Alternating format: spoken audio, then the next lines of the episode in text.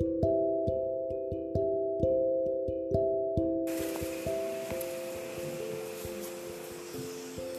après-midi, frères et sœurs.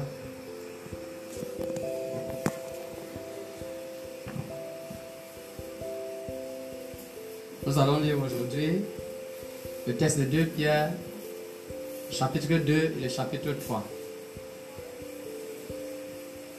Je vais lire avec la version 8 secondes, second 21.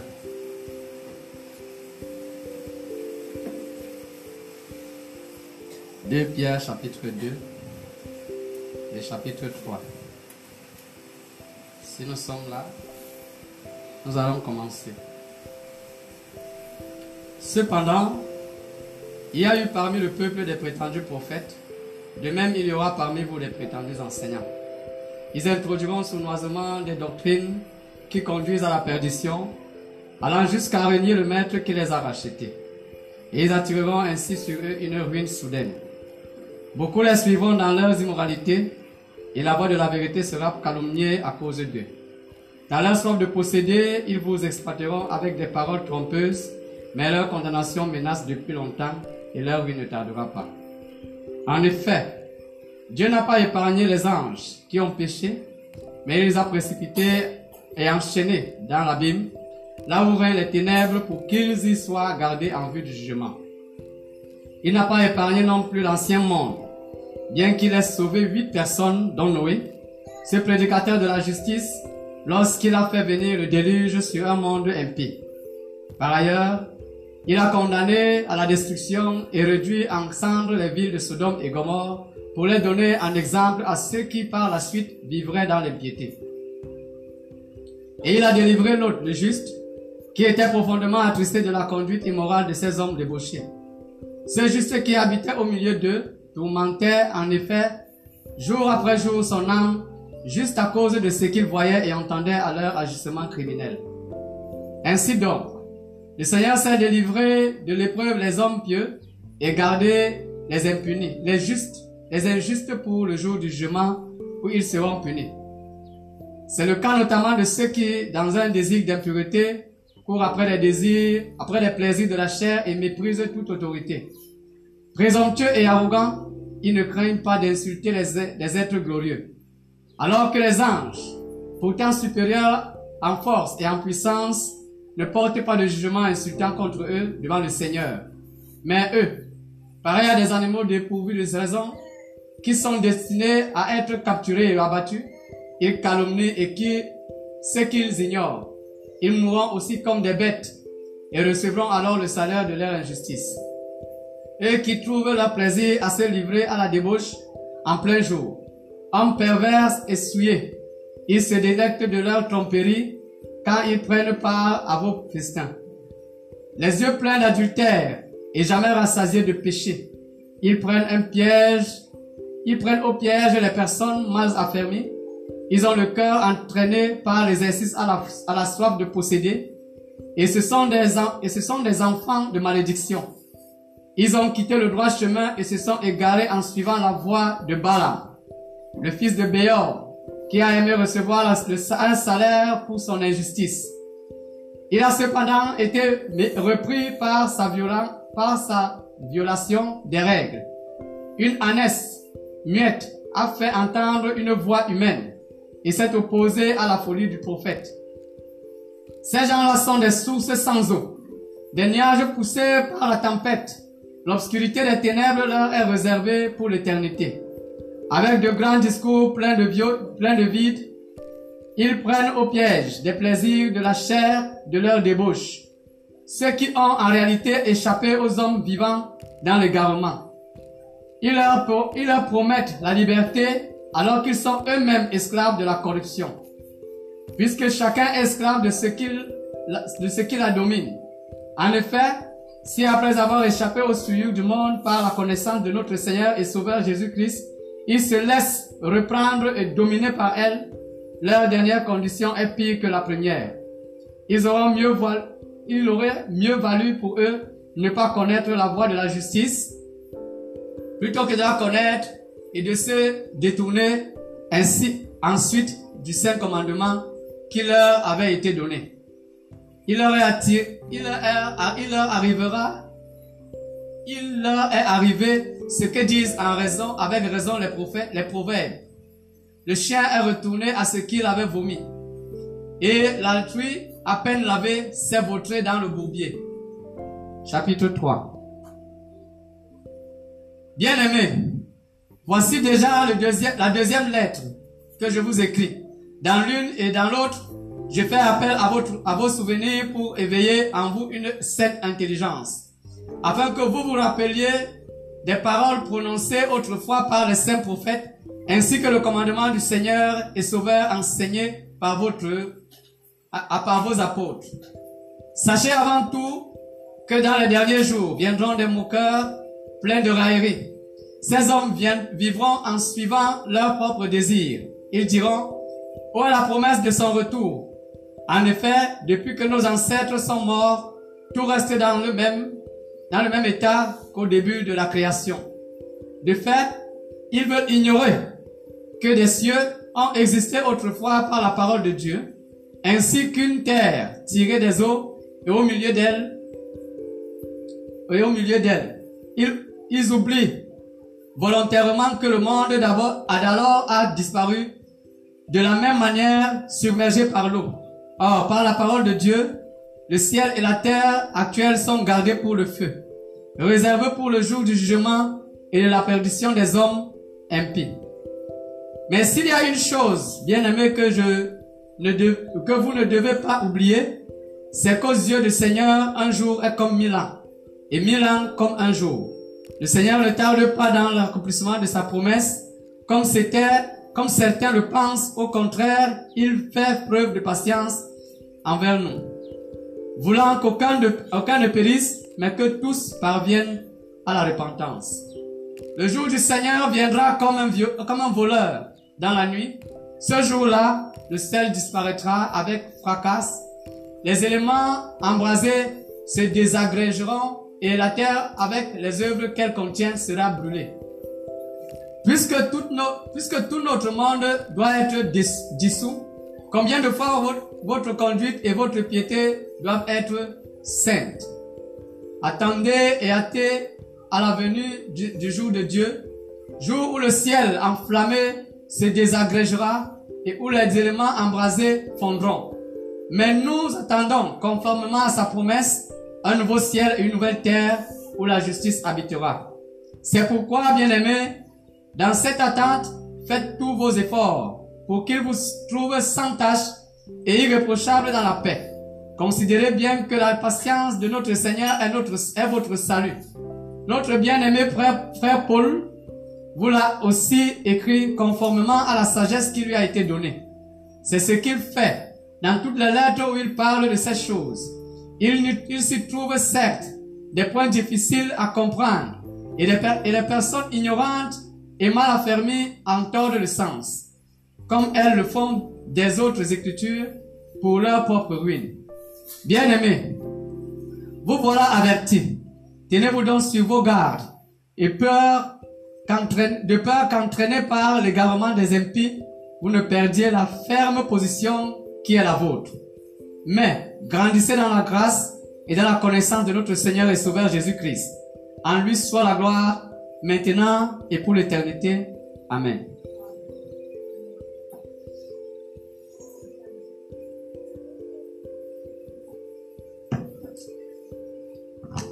Nous grâce à Dieu pour cette lecture, frère Paul. À titre de rappel, nous avons lu deux chapitres que vous avez déjà préparés à la maison. Toutes les interrogations, toutes les observations, toutes les remarques, toutes les bénédictions sont les bienvenues, toutes les questions, bien entendu. Afin que nous puissions tous manger la part de gâteau que vous avez gardé. Place à vous. Oui, sœur Marlise.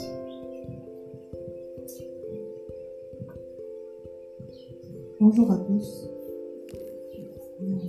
Je voulais déjà savoir dans les deux chapitres de qui on parle Est-ce qu'on parle des. Est-ce que les, mises en garde, les différentes mises en garde euh, sont adressées aux enfants de Dieu? Parce que si on lit le verset les versets 20 et 21. Et même le, le 22, on parle de, de s'être retiré des souillures du monde et s'engager à nouveau dans ces mêmes souillures-là. Je voulais savoir euh, quand on dit leur condition est pire que la première. Pourquoi? En effet, si après s'être retiré des souillures du monde par la connaissance du Seigneur et Sauveur Jésus-Christ, ils s'y engagent de nouveau et sont vaincus, leur dernière condition est pire que la première. Je voulais qu'on explique pourquoi. Et je voulais savoir aussi si c'est vraiment possible, si on parle des enfants de Dieu, si c'est vraiment possible d'avoir cru et en quelque sorte de faire demi-tour. J'ai l'impression que c'est ça dont il s'agit. Et euh, le chapitre 3, versets 17 et 18, quand on parle on parle vous, vous ne veniez, vous, vous donc, bien-aimés qui êtes avertis, mettez-vous sur vos gardes peur qu'entraînés par l'égarement des impies si on parle des enfants de Dieu, normalement, euh, est-ce qu'on a encore de réels, est-ce qu'on peut encore être plongé dans le monde au point d'avoir peur d'être égaré par les impies a des choix de sa fermeté?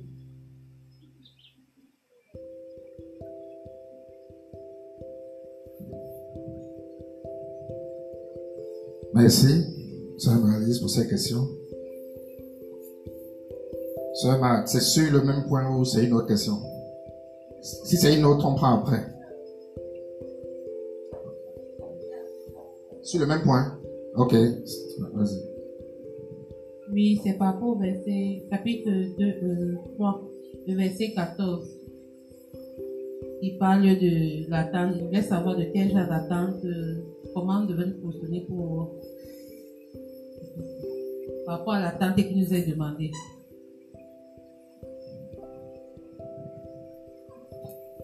Je veux savoir quelle est l'attente qui t'a demandé.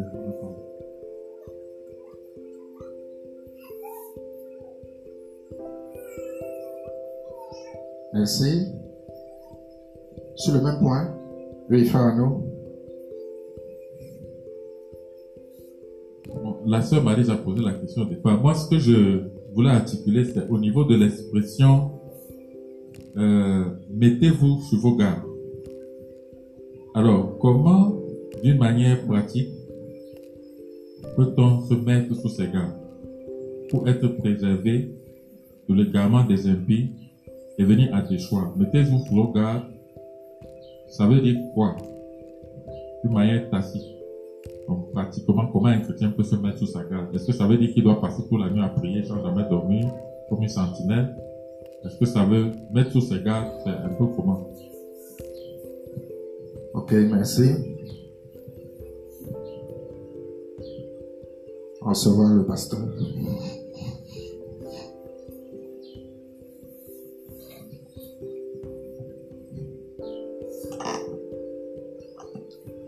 Euh, bonjour bien-aimé. La question du frère Arnaud d'abord. Mettez-vous sur vos gardes. J'ai envie de chanter le cantique tout à l'heure. Mon Dieu, plus près de toi. Chantez avec moi. Près de toi.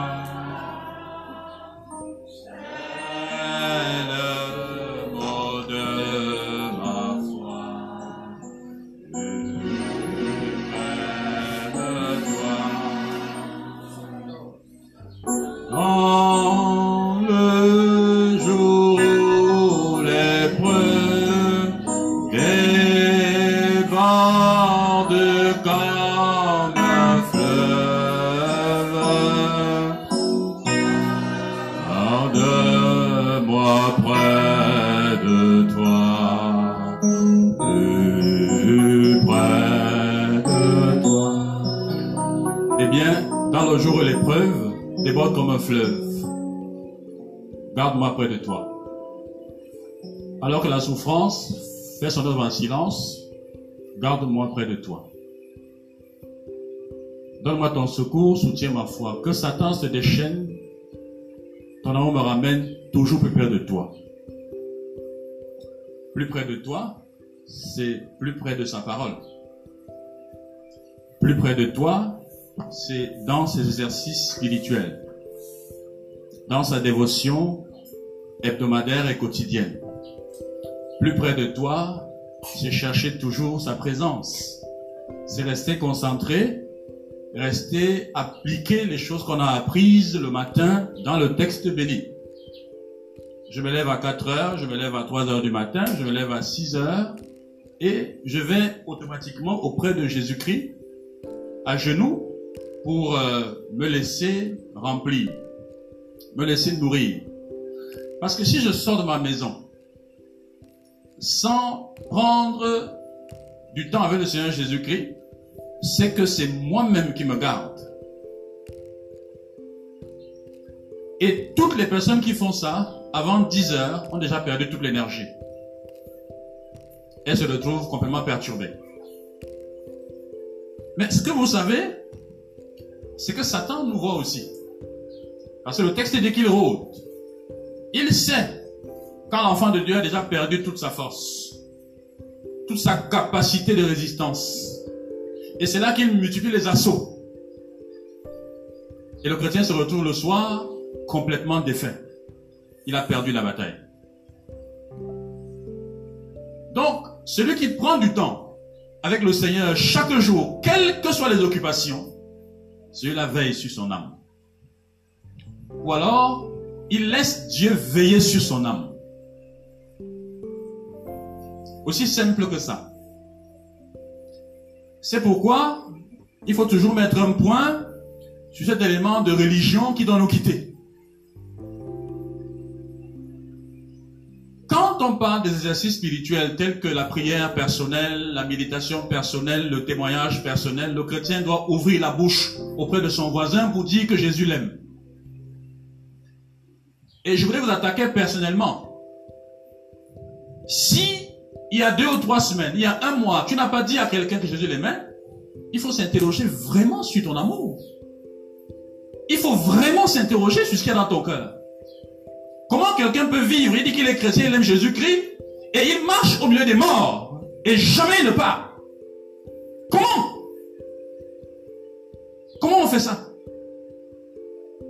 Et on peut venir dimanche, lever les mains vers le ciel, hypocritement, et dire Jésus nous t'aimons. Mais c'est du mensonge. Jésus aime les gens qu'on voit chaque jour.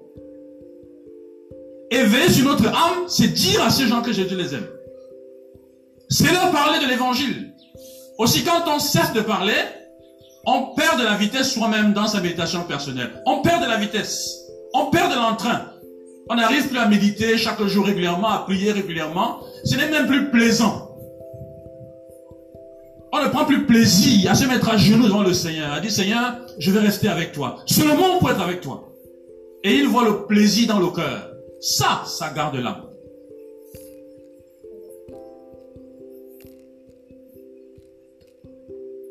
Autre question?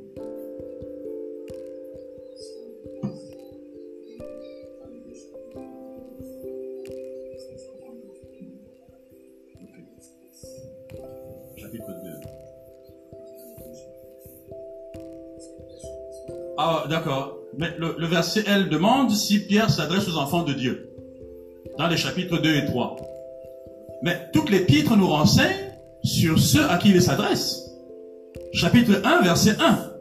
Simon Pierre, serviteur et apôtre de Jésus-Christ, à ceux qui ont reçu en partage une foi du même prix que la nôtre, par la justice de notre Dieu et Sauveur Jésus-Christ. Que la grâce et la paix vous soient multipliées par la connaissance de Dieu et de notre Seigneur, et de Jésus notre Seigneur. Eh bien, il s'adresse clairement à ceux qui ont reçu une foi du même prix que la nôtre, c'est-à-dire eux les apôtres, en partage. C'est-à-dire ce qu'il dit s'adresse à la fois aux chrétiens de son époque, mais aussi à nous aujourd'hui, puisqu'on a reçu une même foi. Sauf qu'à son époque, pour un élément de contexte, les chrétiens auxquels il s'adressait étaient des chrétiens en difficulté, victimes de la persécution et vivant dans un endroit qu'il appelle lui-même Babylone, qui doit être compris comme quelque chose de symbolique désignant pas la Babylone authentique, tout au moins littérale, mais désignant le niveau de débauche, le niveau de mondanité dans, laquelle ce genre, lequel vivaient. Et les chrétiens étaient dans ce, dans ce milieu-là, avec ce niveau de mondanité, et la caractéristique de cette mondanité, c'était effectivement la présence des faux prophètes et des faux docteurs. Il y a un des psaumes qui dit que lorsque la bassesse règne parmi les enfants des hommes, le mal est répandu. Les malfaiteurs se multiplient. Quand il y a peu de lumière, vous voyez surgir des faux prophètes, des faux docteurs, avec un seul objectif, s'enrichir. Il s'adressait bel et bien aux enfants de cette époque-là, afin qu'ils ne tombent pas dans le filet de ces faux docteurs, ces faux prophètes, tout au moins ces faux docteurs. C'était pour les, pour les protéger. Mais non. Ok. Ah d'accord. Pourquoi leur condition est pire que la première?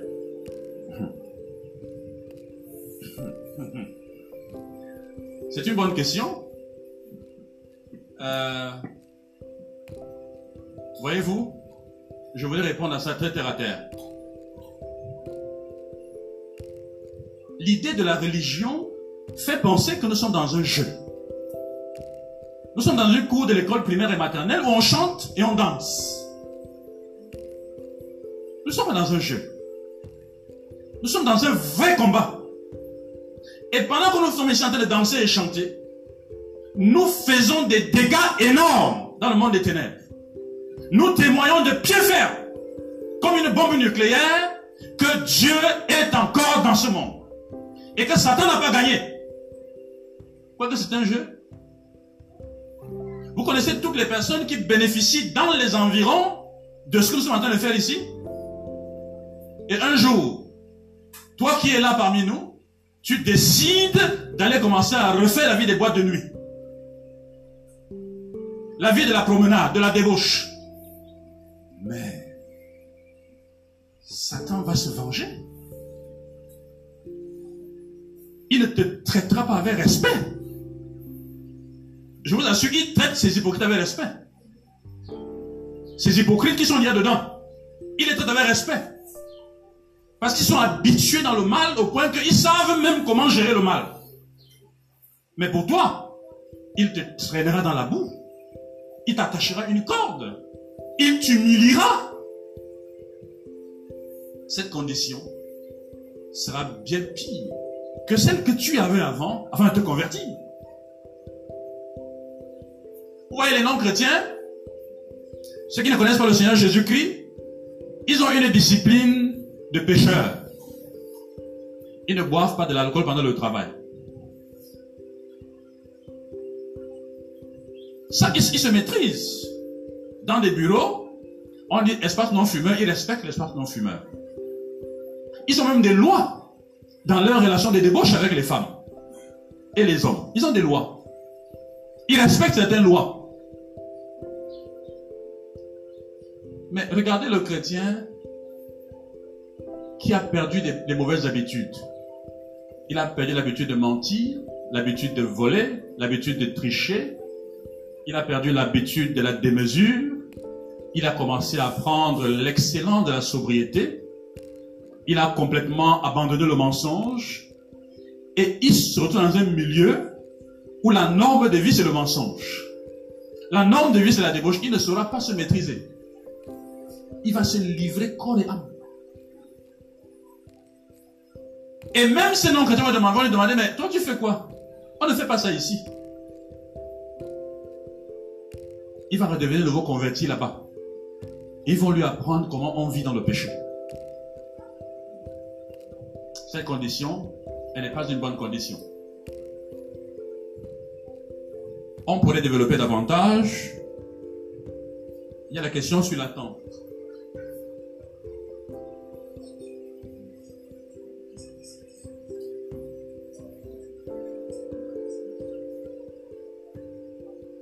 Comment des enfants de Dieu peuvent être entraînés par des impies. Euh, je vais sortir de ce texte. Je prendrai 1 Corinthiens 15, 33 que vous connaissez bien. Les mauvaises compagnies corrompent les bonnes mœurs. Quand les fréquentations d'un chrétien sont des fréquentations où le discours ne ressemble pas à Jésus-Christ, ne pousse pas à la piété. Quand les pensées développées ne poussent pas à la piété, qu'est-ce que ce frère va commencer à développer?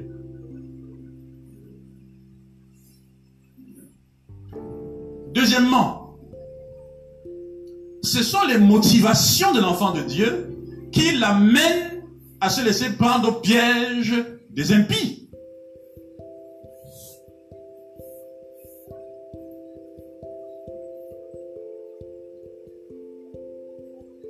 Quelqu'un estime que dans l'église, dès qu'on le piétine une fois, on le froisse une fois, il commence à développer des pensées qui sont autres. Et le discours des impies va l'enlever. Je vais dire, le manque d'amour, le refus de supporter ou de pardonner à son frère ou à sa sœur, dans la communauté, est une porte ouverte pour que l'enfant de Dieu soit happé par l'impiété et par les impies.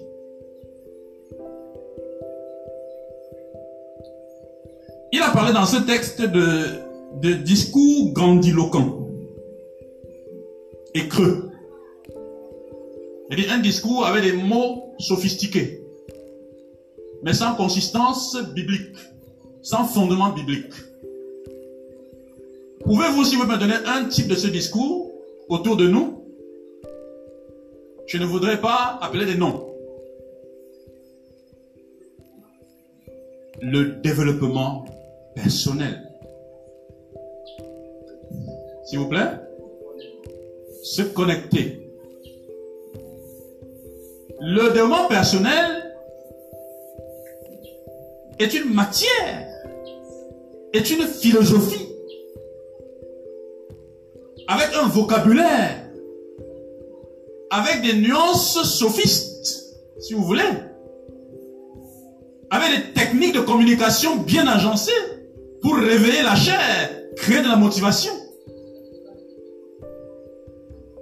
Et il constitue un vernis biblique de ce point de vue-là, c'est très intéressant. Je vous fais ce témoignage qu'une étudiante m'a fait la semaine passée.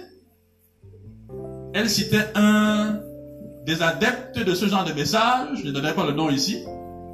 Elle dit, j'ai suivi une vidéo où il dit, vous ne devez pas épouser les femmes qui sont belles.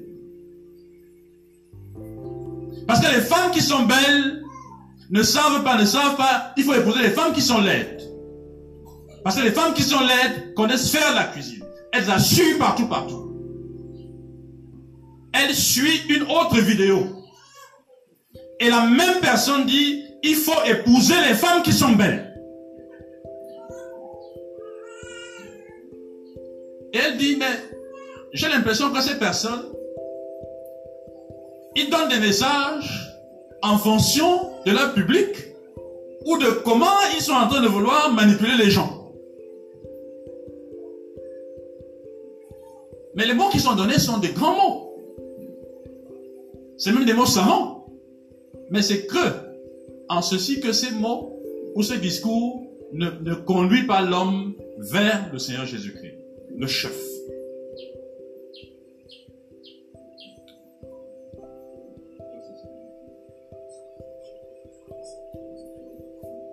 Oui, d'accord.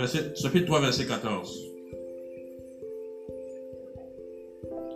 Euh, Est-ce que la sœur m'a appelé le verset 12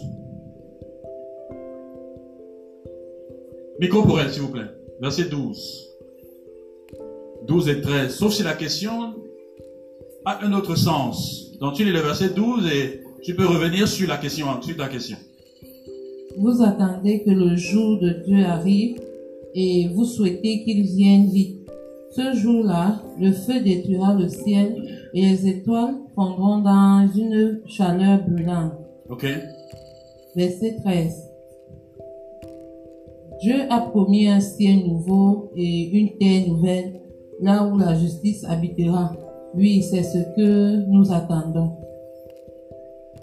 Ça répond à la question, n'est-ce pas? Qu'est-ce que tu veux savoir? Parce que tu as demandé quelle est l'attente dont il est Oui, question au verset quand je, 14. demande- oui, quand je demandais quelle attente, c'était surtout par rapport à nos efforts.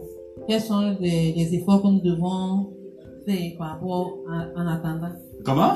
Qu'est-ce Récompense? Les efforts.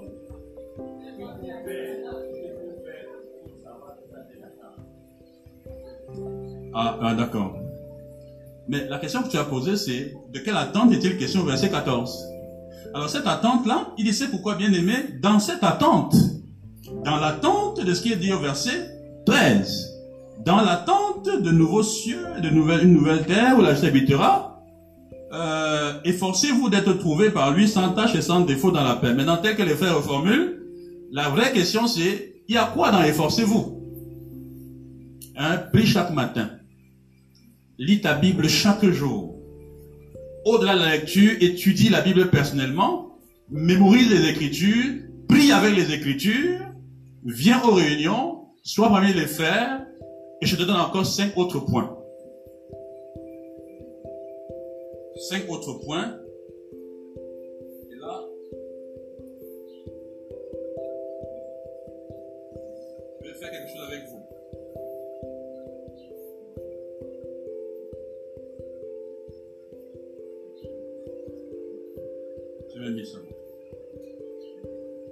Le premier point, c'est pas moi qui dis, c'est le frère Faustin qui a dit. Aime la vérité. Libère-toi de l'esclavage du péché. Ne laisse pas le péché te perturber.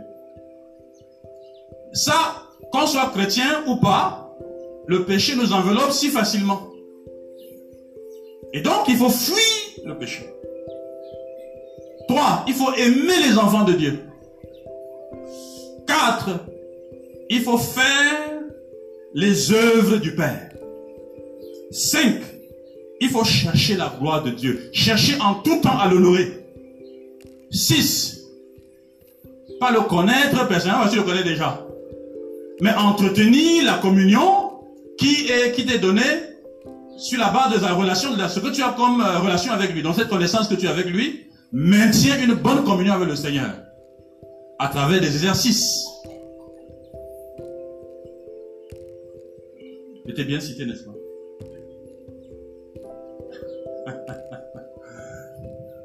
Donc, quatre exercices, trois principes. Et c'est un ordre. Les quatre exercices, c'est la prière, c'est la méditation de la parole de Dieu, c'est le témoignage, c'est la communion. Les quatre exercices-là doivent être performés par les enfants de Dieu. Les trois principes, c'est ne pas attrister le Saint-Esprit, ne pas l'éteindre et marcher par l'Esprit. Les quatre pieds, vous posez trois planches, vous avez la table pour manger. C'est ça qu'on appelle les principes de la plénitude du Saint-Esprit. Et n'importe qui peut être rempli du Saint-Esprit à n'importe quel âge dans la foi chrétienne. Quand on fait les quatre, les quatre activités et qu'on suit les trois principes, on est rempli du Saint-Esprit. Je peux être plus, plus clair encore, je vais aller terre à terre. Médite chaque matin. Première activité. Deuxième activité, prie chaque jour. Troisième activité, témoigne de Jésus-Christ. Témoigne. Ne laisse pas une semaine sans dire à ton voisin, j'ai une question pour toi. Ou à quelqu'un qui rencontre, je vais te poser une question. Dans ce que tu es en train de dire là, j'ai une question pour toi. S'il vous plaît, quand vous engagez une conversation pour le témoignage, ne soyez pas timide, c'est le péché. Ne faites pas comme si vous êtes en train de flatter quelqu'un, Eh, s'il vous plaît, est-ce que je peux te parler? Tu as, tu as même peur, tu es timoré. Non Il dit bonjour, tu dis bonjour, comment ça va? Je vais bien par la grâce de Dieu. Je suis très impressionné par ta réponse. Puis-je te poser une question? Qu'est-ce que tu entends par grâce de Dieu? Pouvons-nous échanger à ce sujet? Tu attaques le problème directement. Ils sentent que tu es sérieux. Tu n'es pas en train de tâtonner comme tu touches des choses qui sont chaudes et tout ça. Non. Tu es en guerre et tu veux sauver son âme. Et tu poses la question et tu es le plus sérieux possible. Ce n'est pas le jeu. Le plus sérieux possible. On n'est pas là pour s'amuser. Non, non, non, non, non, non. Et tu engages avec la conversation et tu témoignes. Tu places le fondement. Tu places le message. S'il croit, mieux. S'il ne croit pas, tu as fait ce que tu as fait, tu t'en vas. En tout cas, toi, tu vis. Toi, tu vis. La joie des Saint-Esprit te remplit. S'il croit, tant il ne croit pas, toi, tu vis. Quatre, la communion. Les, ça dit au. Être avec les frères. La communion des frères. Les quatre activités-là doivent obligatoirement être accompagnées du premier principe qui dit ne pas attrister le Saint-Esprit. Ça veut dire ne pas garder un seul péché non confessé dans ta tête. Chaque fois que tu es conscient d'un péché, il faut le confesser. Même s'il faut le confesser 50 fois dans la journée, il faut confesser le péché question. Il ne faut pas que ta conscience garde quelque chose que tu sais que n'est pas confessé. Premier principe. Deuxième principe, ne pas éteindre l'esprit, le problème de l'obéissance. Quand tu as lu quelque chose, tu as compris ce que Dieu veut de toi, clairement, ne diffère pas l'application. Si tu diffères l'application, tu perds la volonté d'obéir. Et donc tu éteins le Saint-Esprit. Il ne te parle plus. Et troisième principe, marcher par l'esprit. Celui qui fait les choses là, il sera chaque jour rempli du Saint-Esprit et Satan ne le touchera pas. C'est ça qu'il faut faire en attendant le Seigneur. C'est ça, efforcez-vous. N'est-ce pas? C'est ça. C'est ça, efforcez-vous.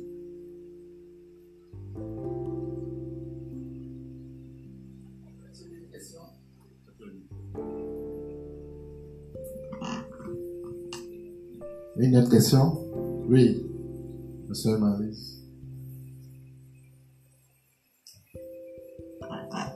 Une petite question d'édification concerne le, témoignage. Parce que une des. Ce qui est sûr, c'est que quand on n'arrive pas à parler, des fois c'est parce qu'on a souvent peur de ne pas pouvoir répondre à certaines questions. Et une des questions, je vais dire phare, c'est que beaucoup de personnes estiment qu'ils peuvent, même pas beaucoup de personnes, beaucoup de personnes qui se disent enfants de Dieu, qui peuvent se passer de la communion, de la communion avec les frères. Donc hier, j'ai eu un échange avec quelqu'un qui estimait qu'on pouvait avoir reçu Christ et euh, différer sa marche chrétienne. C'est-à-dire que quelqu'un reçoit, reçoit, reçoit Christ, accepte Christ comme Seigneur et Sauveur, et que par un concours de circonstances, il a peut-être des mauvaises, des mauvaises compagnies, un mauvais entourage, qui diffère sa marche chrétienne et que quelques années plus tard, il se réveille, il se dit, ah, j'avais cru, et qui commence donc à, s'appliquer à ce, à ce moment-là. Et aussi que on pouvait dissocier euh, la nouvelle naissance, être un enfant de Dieu, de la communion. Donc ça, c'est vraiment quelque chose que beaucoup de personnes quand on commence à échanger. Surtout avec l'idée de religion. On va dire que oui, c'est pas parce que tu vas au culte tous les dimanches que tu es véritablement un enfant de Dieu et qu'on peut être proche de Dieu en étant chez soi. Donc, l'argument clé pour la, la communion, communion fraternelle. Euh, c'est un très bon discours et il est vraiment symptomatique de quelqu'un qui ne connaît pas Jésus-Christ. Il te dit clairement que le Dieu qu'il sert n'est pas le Seigneur Jésus-Christ. C'est ce qu'il dit. Moi, je m'étonne parfois quand je vois certains pasteurs à la télé avec des... On dit que celui-ci appartient à l'ordre de interstellaire du Baïgari, celui-ci est le maître des maîtres de ceci et tout ça. Et il commence à discuter et je vois le pasteur, je me mets à rire. Il commence à débattre avec lui sur les choses. Je dis, mais, pasteur, tu fais quoi sur le plateau avec des embrouillés comme ça?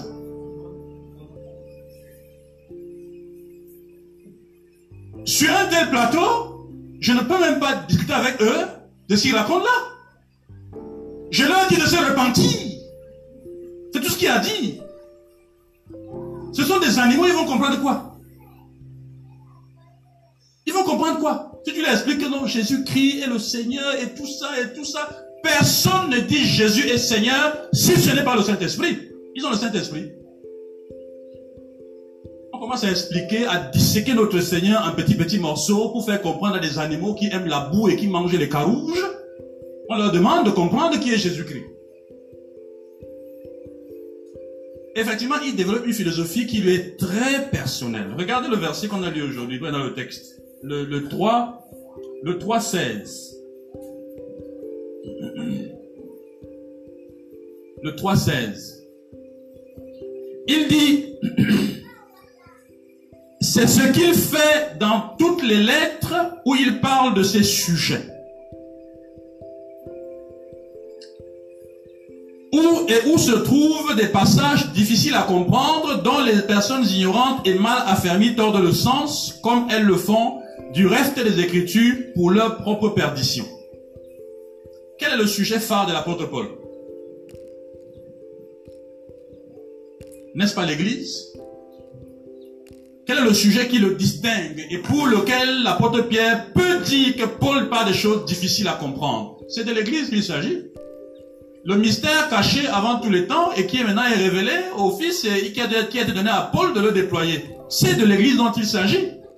Qu'on voit les juifs et les non-juifs réunis en un seul corps. Toute l'inimitié séculaire est tombée grâce au sang de Jésus-Christ. Et que la vie des enfants de Dieu ne peut pas se faire de façon isolée. La vie des enfants de Dieu se fait de façon collective. Ils sont en groupe. Ils étaient tous ensemble assidus au temple. Nulle part dans les Écritures, l'idée du chrétien Robinson n'existe. Nulle part dans l'écriture, l'idée du chrétien franc-tireur n'existe. Si le chrétien est comparé à une brebis, aucune brebis ne se retrouve seule, elle est dévorée. Les brebis sont toujours en groupe. Dans le symbolisme, ça ne peut même pas se comprendre. Cette personne est une personne ignorante et mal affermie. Et elle tord le sang des Écritures pour sa propre perdition. Mais c'est quoi cette histoire? On est chrétien hier et on, on dit qu'on va vivre sa vie chrétienne dans trois ans et on se réveille dans trois ans. Et si Jésus venait avant? Pour une telle personne. Donc il a différé sa chrétienté. Tout au moins sa foi. C'est simplement de l'ignorance pour que la personne n'est pas du tout convertie. Jamais connu le Seigneur Jésus-Christ. S'agissant de l'argument est-ce qu'on peut être, on peut être, on peut être euh, chrétien et être proche de Dieu chez soi. Et que ce n'est pas en allant au culte qu'on est, on est en, euh, tous les dimanches qu'on est un, tu, as dit quoi, un vrai chrétien, c'est ça? Il faut rappeler à cette personne que ce sont les chrétiens qui partent au culte. La religion nous a fait des choses extraordinaires. On fait croire aux gens que le dimanche c'est pour n'importe qui. Le dimanche c'est la fête des enfants de Dieu, ce n'est pas la fête des enfants de Satan. Les gens qui passent lundi à imiter leur père, mardi ils imitent leur père, ils vont dans les temples de leur père, mercredi de chez leur père, vendredi, la, veille du dimanche, ils demain chez leur père le soir de samedi soir. Ils ont dansé et bu et fait jusqu'à 22h, 23 minuit. Dimanche, ils viennent là, Dieu tout puissant, tout vêtu de blanc, ou de rouge, ou de noir. Mais c'est quoi ça? Il faut lui dire à ces personnes, il faut dire à ces gens-là que on vous a trompé. L'église, ce sont les enfants de Dieu. Et le dimanche, c'est exclusivement pour les enfants de Dieu. C'est parce que nous avons une disposition, nous sommes dans un monde où nous sommes en mission, qu'on peut permettre que le dimanche, on ait des personnes qui arrivent et qui ne connaissent pas le Seigneur. Ouais, je veux dire. Et c'est la preuve que nous ne sommes pas au ciel. Vous pensez qu'au ciel, on va admettre des gens qui ont été comme des spectateurs? Ils vont faire comment pour entrer là? Le culte, c'est pour les enfants de Dieu. Exclusivement pour les enfants de Dieu.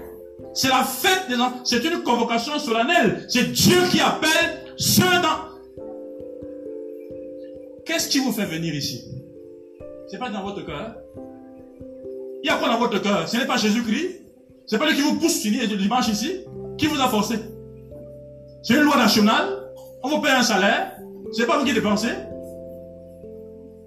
Là, vous partez travailler lundi, mardi, mercredi, on vous paye. Vous avez des intérêts là-bas. Des intérêts vitaux.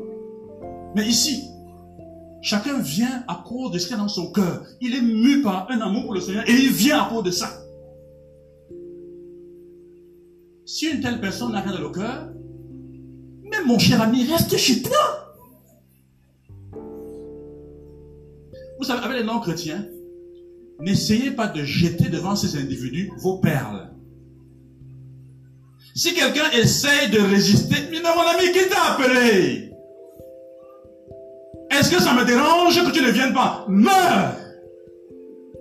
Meurs. Où est le problème? Avec les gens comme si on les flattait Non Tu ne veux pas de Dieu, eh bien accepte Satan. Parce que Dieu a promis que sa présence, c'est là où les chrétiens sont assemblés. Et nulle part ailleurs. S'il nous montre un verset où Dieu a promis qu'il est présent dans sa chambre à coucher, eh bien il a raison. Mais nulle part, Dieu n'a promis qu'il serait dans les chambres à coucher des gens. Pour faire la vie chrétienne là-bas pendant toute leur vie. Non. Il va aimer comment? Il va prendre la scène avec qui? Avec son, son, plafond, avec sa, son, son, ampoule, il va faire comment pour prendre la Sainte Seine Il va vivre l'amour comment? Hmm? Avec qui? Avec ses murs, avec son chat Vous comprenez?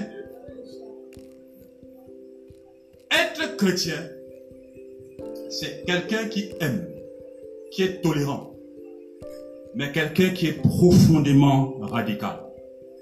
Il n'est pas radical par rapport aux autres. Il est radical par rapport à lui-même, par rapport à son Dieu. Il te dit, comme son Seigneur a dit, si tu veux venir après Jésus-Christ, renonce à toi-même.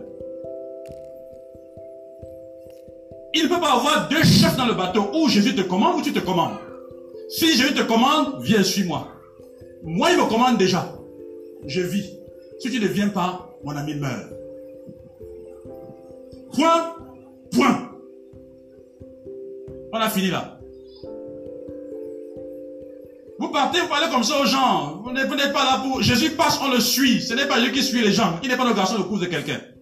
Ça aide un peu. Que Dieu vous bénisse.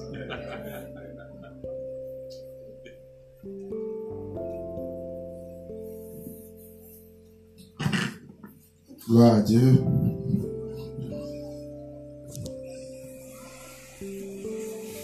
Quatre activités.